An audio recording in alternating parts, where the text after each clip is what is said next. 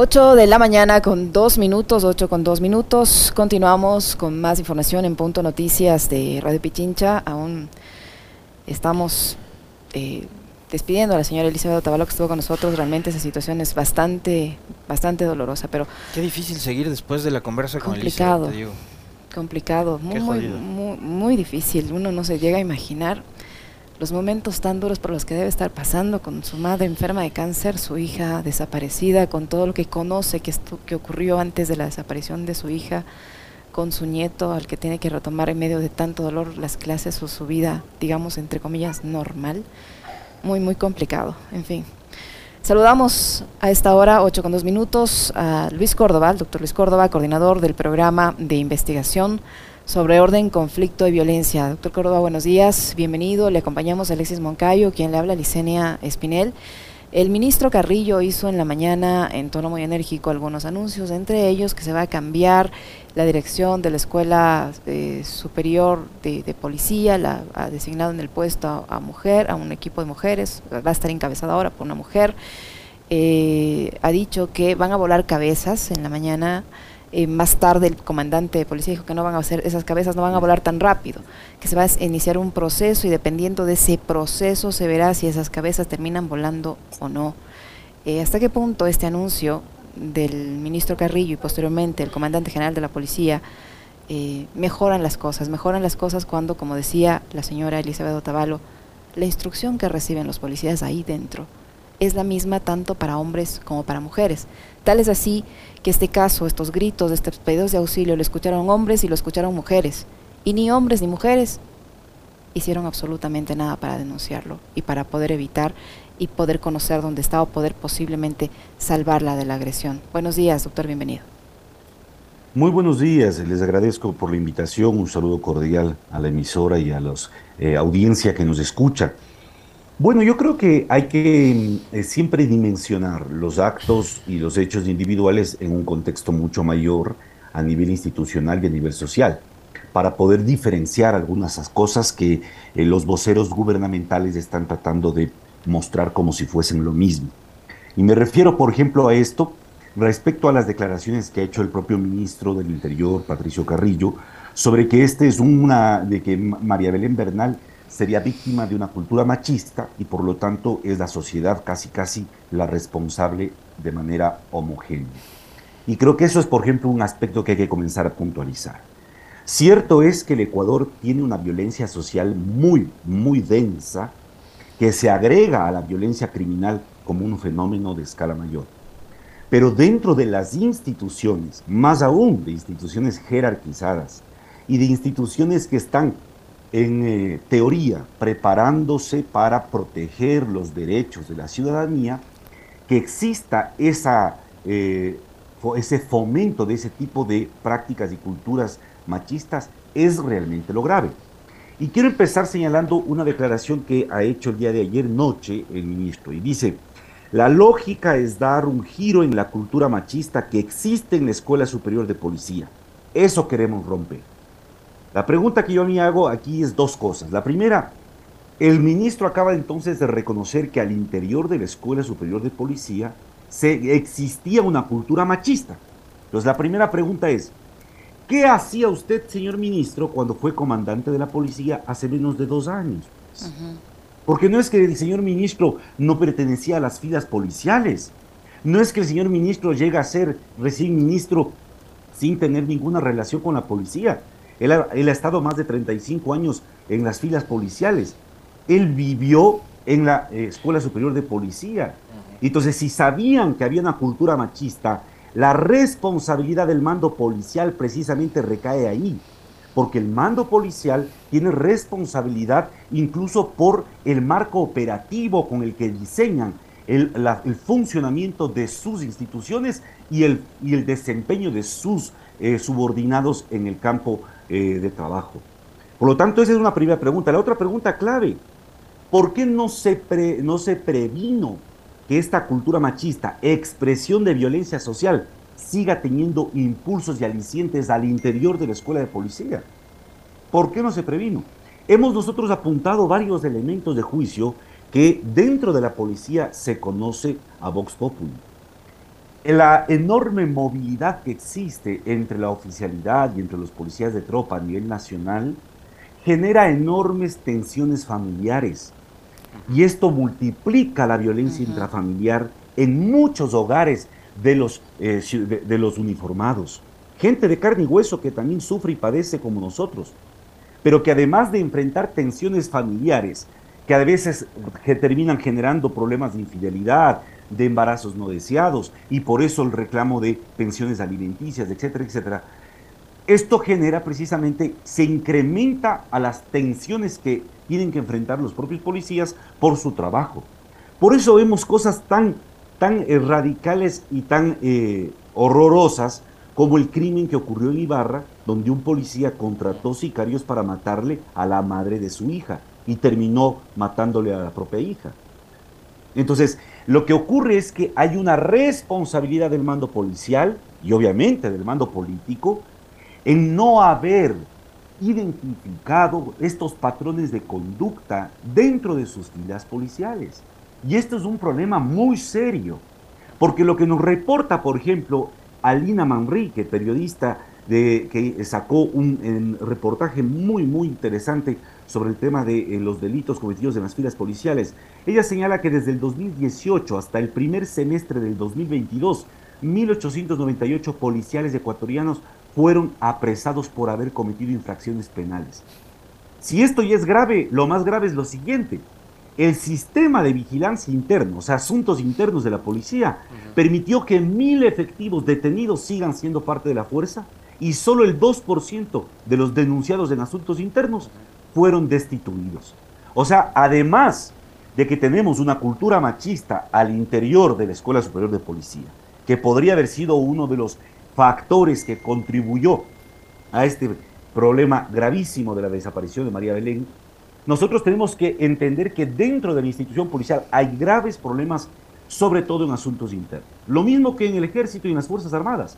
Por eso es que hasta el día de hoy el famoso caso de Big Money, que incriminó a cientos de militares y a cientos de policías, ha quedado en el olvido y en la impunidad absoluta, como ocurrió con el caso del notario Cabrera, en donde estuvieron involucrados más de 3.200 militares, de los cuales 92 eran coroneles, y que sin embargo quedaron todos absolutamente en impunidad. Doctor Córdoba. Dígame. ¿Cómo está? Como siempre es eh, este un, gusto conversar con usted. Se aprende, se aprende en realidad muchísimo. Em, a ver, ahí hay algunas cosas que, me, van generando inquietud, duda, eh, porque, digamos, con, estos golpes de efecto, estas decisiones que son muy mediáticas, eh, seguramente el gobierno piensa que ya, no doró la píldora a la mayoría de la opinión pública y de la ciudadanía y listo. Entonces, algo más o menos como lo que planteaba Licenia en su momento. Eh, poner a una mujer al frente de la dirección de la escuela de policía cuando ha desaparecido una mujer. Le vamos a dar rostro de mujer a la escuela de policía. Pasa por poner una mujer, un hombre, un extraterrestre que cambie la forma de operar y de manejarse una escuela de policía. Primera inquietud. Esto no pasa por las personas, me imagino, doctor. Usted ya más o menos hizo un diagnóstico además muy, muy interesante desde el punto de vista académico. Eh, lo otro, al tratarse de una institución piramidal, jerarquizada, es muy complejo que, por ejemplo, ahora que se ha, se ha conocido este caso, las cadetes mujeres salgan a denunciar los acosos, los abusos, eh, las relaciones forzadas, que a las que probablemente han sido sometidas históricamente. ¿Qué posibilidades hay de que se conozca la verdad de lo que pasa de la puerta hacia adentro en una institución como la Escuela Superior de Policía? Exactamente es donde em, debemos nosotros como ciudadanos apuntar. El problema fundamental de lo que está ocurriendo ahorita y esto que evidencia la desaparición de María Belén Bernal es la inexistencia de mecanismos externos de supervisión y de rendición de cuentas de la Policía Nacional y también de Fuerzas Armadas, pero ahora hablemos de la policía. O sea, ¿Cuáles son los mecanismos, mecanismos internos que tiene la Policía Nacional? Asuntos internos, rendirle cuentas a sus superiores, que haya una cadena de mando que funcione. Pero cuando la policía basa su modelo de gestión en premios y castigos, que son lo que existe ahora, si se buen desempeño, entonces felicitaciones y condecoraciones. Mal desempeño se anota en su hoja de vida y si es necesario se le sanciona. Cuando se basa en premios y castigos, todo el sistema de la policía a nivel nacional se basa en ese sistema. Y no existe un monitoreo externo, pues es muy difícil que esos premios y castigos transparenten la ejecución de los, eh, del desempeño policial. Porque los inferiores comienzan, por ejemplo, a ocultar información hacia los superiores para no ser castigados. Porque se crean lealtades informales al margen de la cadena de mando oficial porque además se crean los famosos pactos de silencio en torno a actuaciones indebidas, negligentes o delictuosas como la que estamos observando. Es que esta es la historia de la institución policial, lamentablemente, porque no ha habido una reforma institucional que dé realmente una adaptación a la democracia, al régimen democrático. Y quiero aquí recordar tres cosas fundamentales para llegar a la pregunta que, que usted me hace. La primera, a finales de los años 90 y principios de los 2000, cuando se sucedieron hechos también muy cuestionados de asesinatos por parte de policías en el contexto de operativos antidelincuenciales y que se puso precisamente el dedo en la llaga porque se evidenciaba que existían elementos que abusaban de la fuerza y de la violencia policial, ¿cuál fue la reforma que se planteó en aquel entonces? Gobierno de Yamil Maguad, gobierno de Gustavo Novoa Bejarano. La gran reforma que hay que enseñarles derechos humanos y hay que reformar la, la, malla curricular de la Escuela de Superior de Policía para introducir derechos humanos, porque eso es lo que está faltando. Ya hemos introducido derechos humanos, se supone que 20 años les están enseñando derechos humanos. Ahora, doctor, esa es otra, esta es la reforma que ahora se plantea. Entonces ahora dicen, vamos a cambiar el mando de la escuela superior y poner mujeres. En principio está bien, me parece que es sensato, me parece que eh, es lo mínimo que uno esperaría. El problema central es que evidentemente la calentura no está en la sábana. El problema es que si no existen mecanismos externos de supervisión, a estas instituciones que son además jerarquizadas, donde el mando, el poder de mando puede utilizarse para encubrir más fácilmente acciones indebidas, a diferencia de lo que ocurre en un colegio, a diferencia de lo que ocurre, yo que sé, en otros tipos de instituciones, cuando no existen mecanismos externos de supervisión, pues claro, es muy factible, es mucho más probable que se produzcan este tipo de problemas de todo nivel, inclusive de implicación con organizaciones criminales, como hemos visto a millares surgir en los últimos años en nuestro caso, en nuestro país. ¿Quién debería hacer eso, esos, esos, ese mecanismo de supervisión externa? ¿Quién debería asumir esa responsabilidad, doctor Córdoba?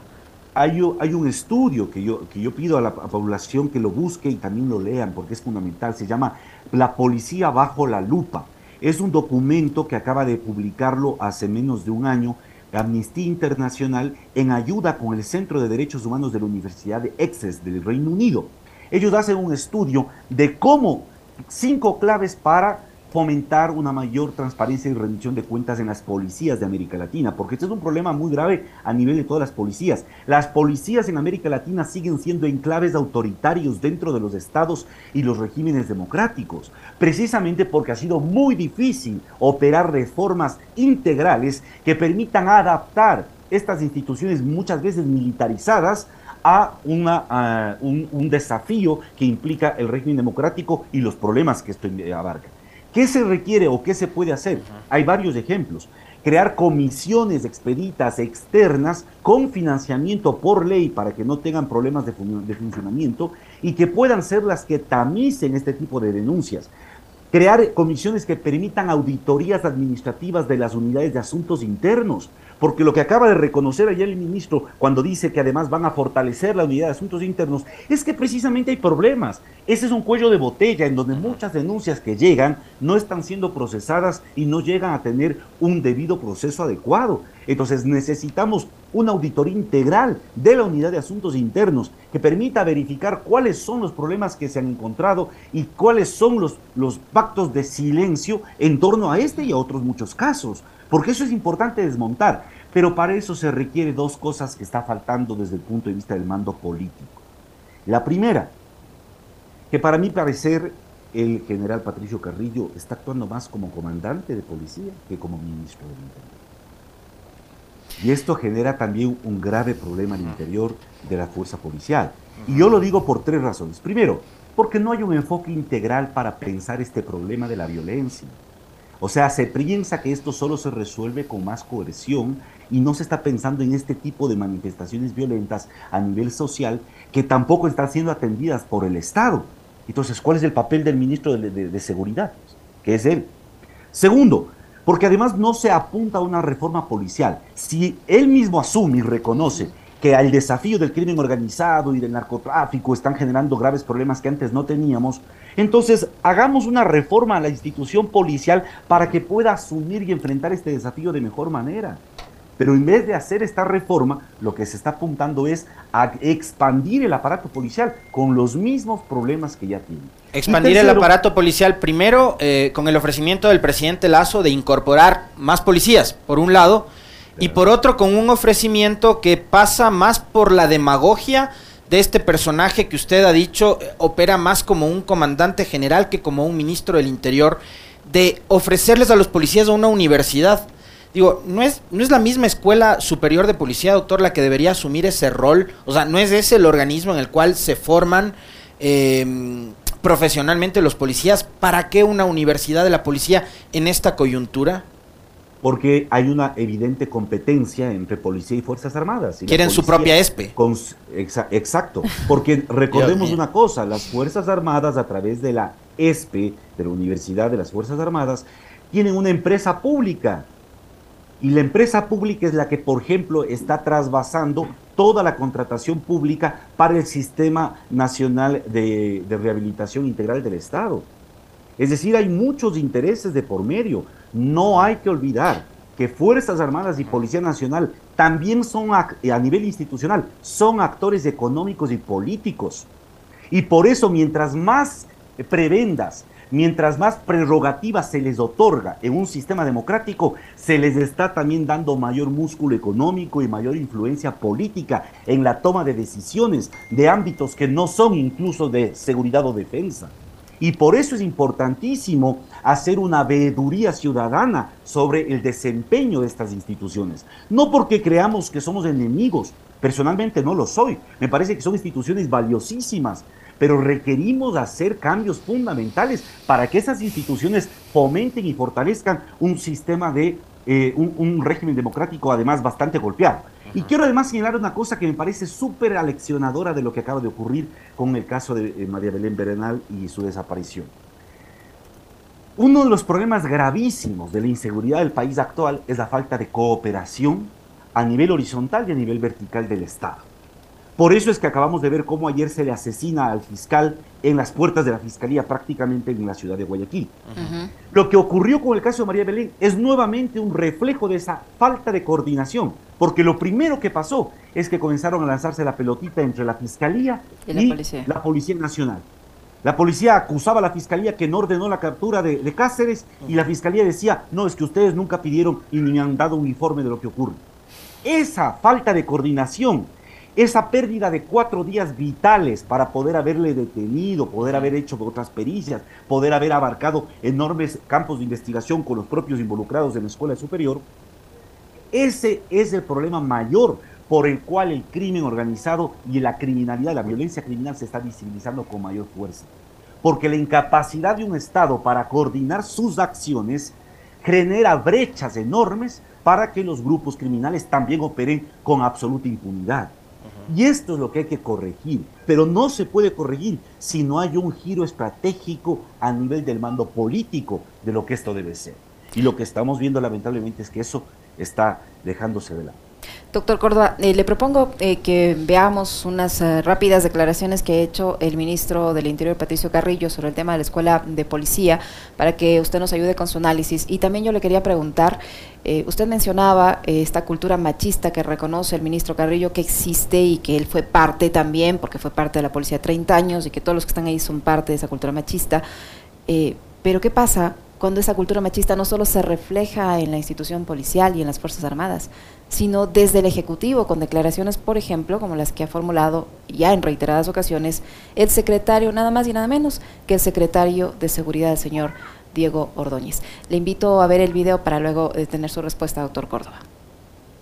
Las acciones puntuales que nos corresponde también tomar, porque el Ministerio del Interior es rector de la política pública, no es el guardia de la Escuela Superior de Policía para corregir esto. Nos corresponde reestructurar el sistema educativo y en ese sentido hemos dispuesto que la dirección estratégica de la Escuela Superior de Policía esté bajo el gobierno de mujeres.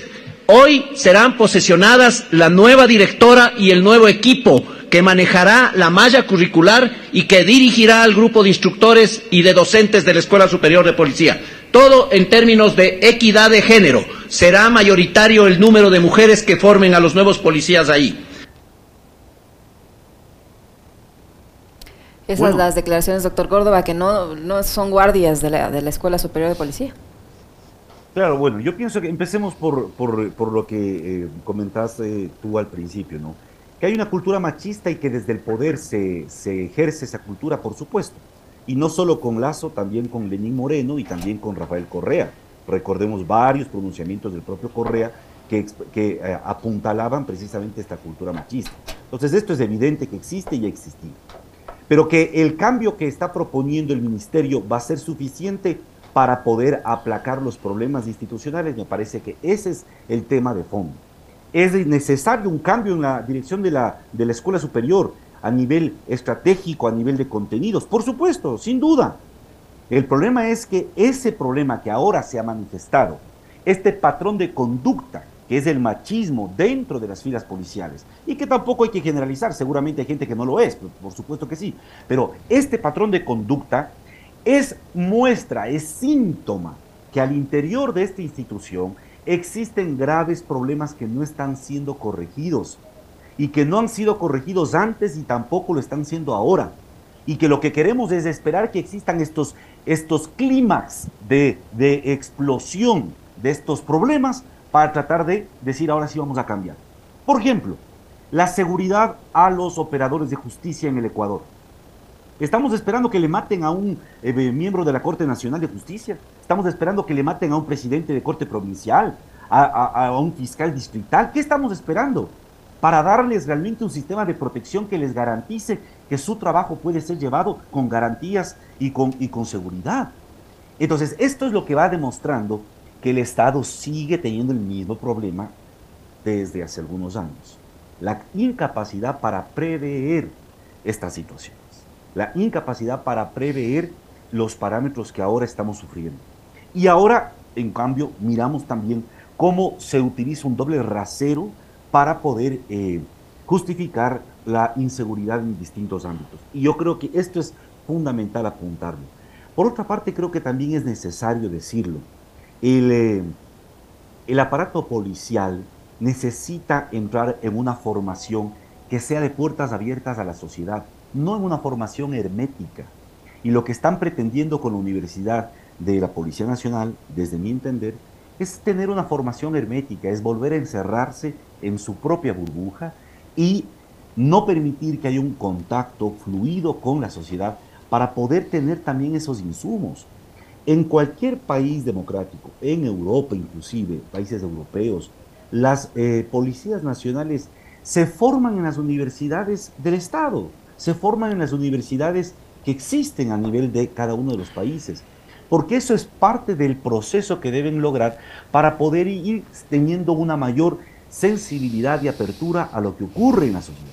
Pero si se construyen murallas en torno a la institución y se construyen leyes especiales para la institución y se construyen prerrogativas solo para la institución, lo que estamos haciendo es aislándole y dándole una autonomía que le vuelve eh, absolutamente difícil de ser supervisada. Toda institución que no tiene supervisión externa es proclive a tener problemas enormes de corrupción y problemas enormes incluso de delitos. Esto hablemos hasta de una universidad. Una universidad que no es supervisada externamente puede reproducir un montón de patrones de problemas gravísimos. Por eso es importante crear estos contrapesos de los que habla tan eh, generalmente la teoría política en materia democrática. Ahora, hay mucho se ha discutido en estas instituciones y organismos jerarquizados, doctor, sobre la necesidad, por ejemplo, de eliminar los dichosos privilegios. Y eso es algo que acá, incluso si recordamos y nos remontamos a lo que pasó a aquel 30 de septiembre del 2010, provocó incluso hasta una suerte de revuelta, ¿no? Policial, a la que casi se suman los militares también. Eh, ¿Qué debería pasar con eso? Con esos privilegios en estas instituciones jerarquizadas en donde por la antigüedad, por ejemplo.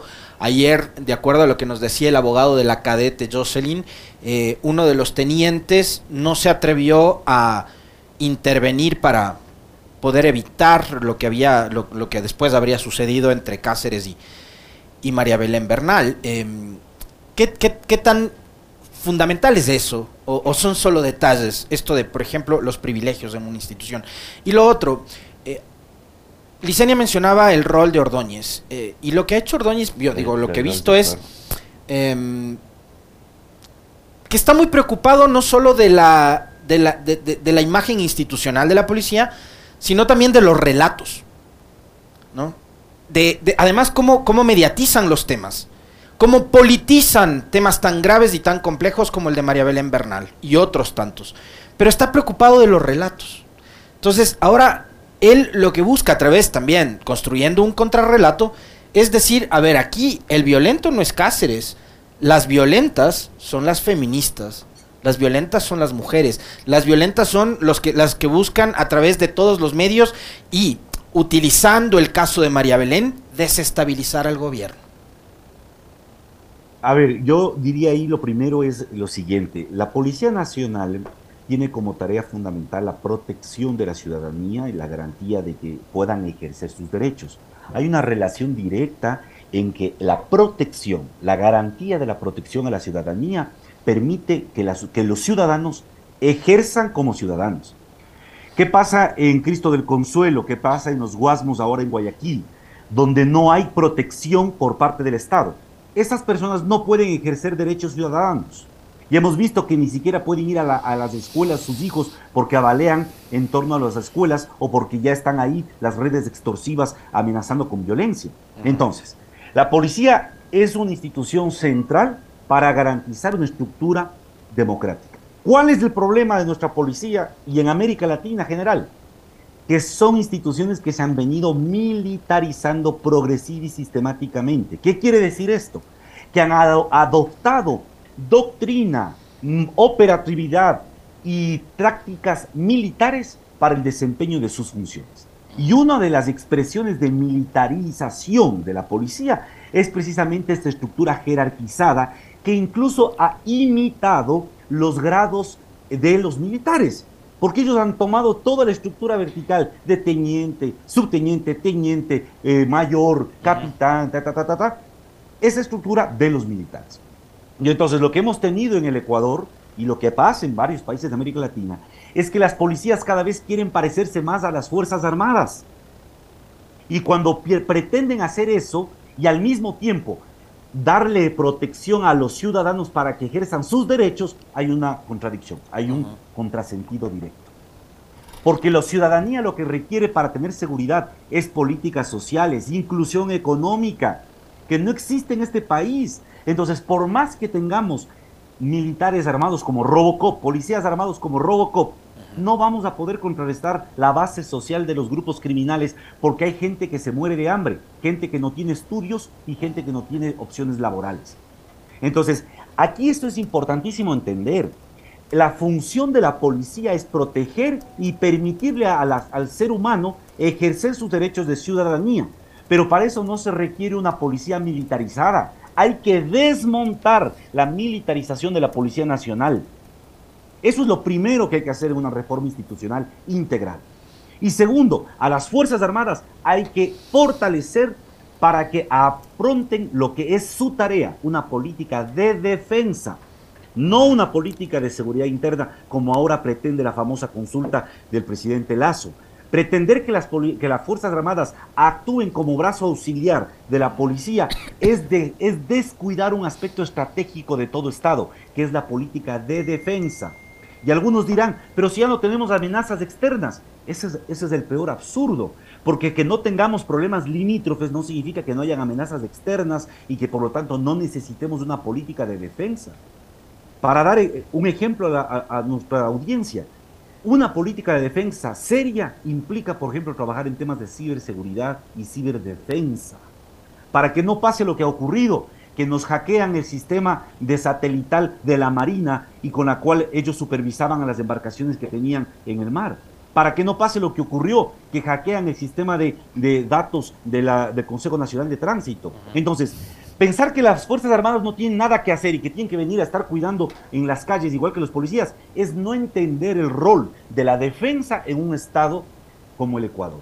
Y por otra parte, la policía hay que desmilitarizarla en todo este ámbito tan enorme que implica ir deconstruyendo sus operaciones, sus estructuras, para volverle a la policía un puntal que fortalezca el régimen democrático y no al revés, un puntal que socave el régimen democrático.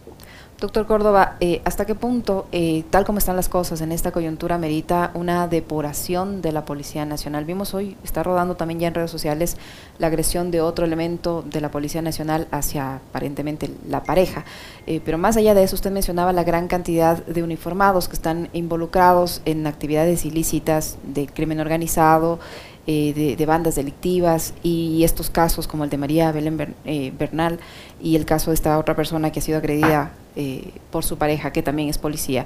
Eh, en esa coyuntura, ¿quién debería estar a cargo de esa depuración? ¿Amerita esa depuración? ¿Qué confianza hay que en las actuales circunstancias de esa depuración sea posible y sea efectiva?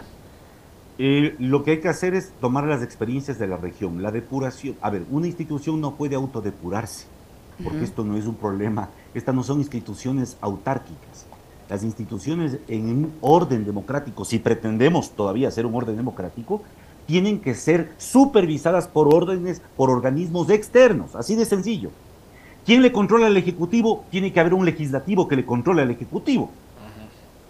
¿Quién le controla al legislativo? Tiene que haber un organismo que controle. Es decir, si no se crean estas estructuras institucionales que supervisen externamente, es imposible pensar que la policía pueda depurarse. Para depurarse se requieren tres cosas fundamentales. Crear una institucionalidad, un procedimiento institucionalizado que permita la, la, transparencia de los procesos de investigación, pero que además identifique patrones de conducta, porque no es lo mismo lo que hace la, unidad de asuntos internos en la Policía Nacional o en las Fuerzas Armadas, es identificar acciones individuales, es individualizar la responsabilidad es el criterio que utiliza el derecho penal, la individualización de la responsabilidad. Lo que se requiere en instituciones jerarquizadas, esto es clave, lo que se requiere en instituciones jerarquizadas es identificar patrones de conducta, porque precisamente la existencia de una cadena de mando hace que no actúen individualmente, sino que actúen bajo el mando y jerarquía de alguien. Y por eso lo que ocurre con el caso de María Belén Bernal puede dar lugar a entender que hay todo un patrón de conducta que normalizó este tipo de acciones de violencia eh, eh, machista o intrafamiliar, incluso en, en recintos policiales. Y entonces, si no se identifican estos patrones de conducta, no es posible, obviamente, atender, reformar, intervenir. La policía va a autoidentificar estos patrones de conducta, pues habría haría falta una enorme dosis de autocrítica y humildad que en el contexto actual parece no existir. Por lo tanto, se requiere una, una entidad externa, se requiere crear mecanismos externos. Tenemos experiencias en, América Latina, por supuesto, tanto en, en, Jamaica, que por ser un país pequeño no es menor lo que podemos aprender de ellos, en Jamaica se aplicó esta experiencia y se creó una comisión expedita para poder trabajar estos casos. Pero también hay casos en Estados Unidos, la comisión Kenner en 1968, que es uno de los casos pioneros en donde se constituye una comisión para poder atender y entender la violencia policial ilícita, como se denomina. La comisión Patten en Irlanda del Norte en 1999 se creó en el caso de, eh, Inglaterra, en Gales, la Oficina Independiente para la Conducta Policial, que es una oficina que precisamente se encarga de verificar y auditar todas aquellas denuncias contra eh, eh, o por violencia o abusos de, fuerza por parte de la policía. Y en Jamaica la famosa INDECOM. Todas estas experiencias han permitido mostrar que sí existen formas para depurar, para atender estos problemas. Porque además todos estos temas tienen que ser analizados con respeto al debido proceso. No es como dice el ministro, vamos a descabezar. O sea, no estamos, señor, en la Edad Media ni en la, época de los jacobinos eh, de la Revolución Francesa. También hasta, los propios oficiales involucrados necesitarán tener respeto a su debido proceso. Y ahí verán ustedes que irán saliendo a la luz y a flote muchas otras versiones de las que hasta ahora hemos conocido. Por eso me parece que es importantísimo, primero, que los medios de comunicación abran el debate sobre la necesidad de reformar a la institución policial, sobre la necesidad de replantearse la estrategia de seguridad integral del Estado, sobre la necesidad de revisar lo que estamos haciendo en materia de políticas de inclusión social para poder entender el problema de la violencia social y de la violencia criminal. Si es que no abrimos estos debates, al menos desde el rol de la sociedad civil, desde la academia, desde los medios, va a ser muy difícil que podamos afrontar los desafíos que se nos vienen porque querrán imponernos estas narrativas que justifican fortalecer estructuras que tienen graves problemas internos. Muchísimas gracias, muy, muy interesante conversar con usted, doctor Córdoba, muy amable. Muy gentil, doctor. Un fuerte abrazo. Que está muy bien, muchas gracias. El doctor Luis Córdoba, coordinador del programa de investigación sobre orden, conflicto y violencia. Una brevísima pausa, regresamos para conversar inmediatamente con el doctor Santiago Machuca. No se ve.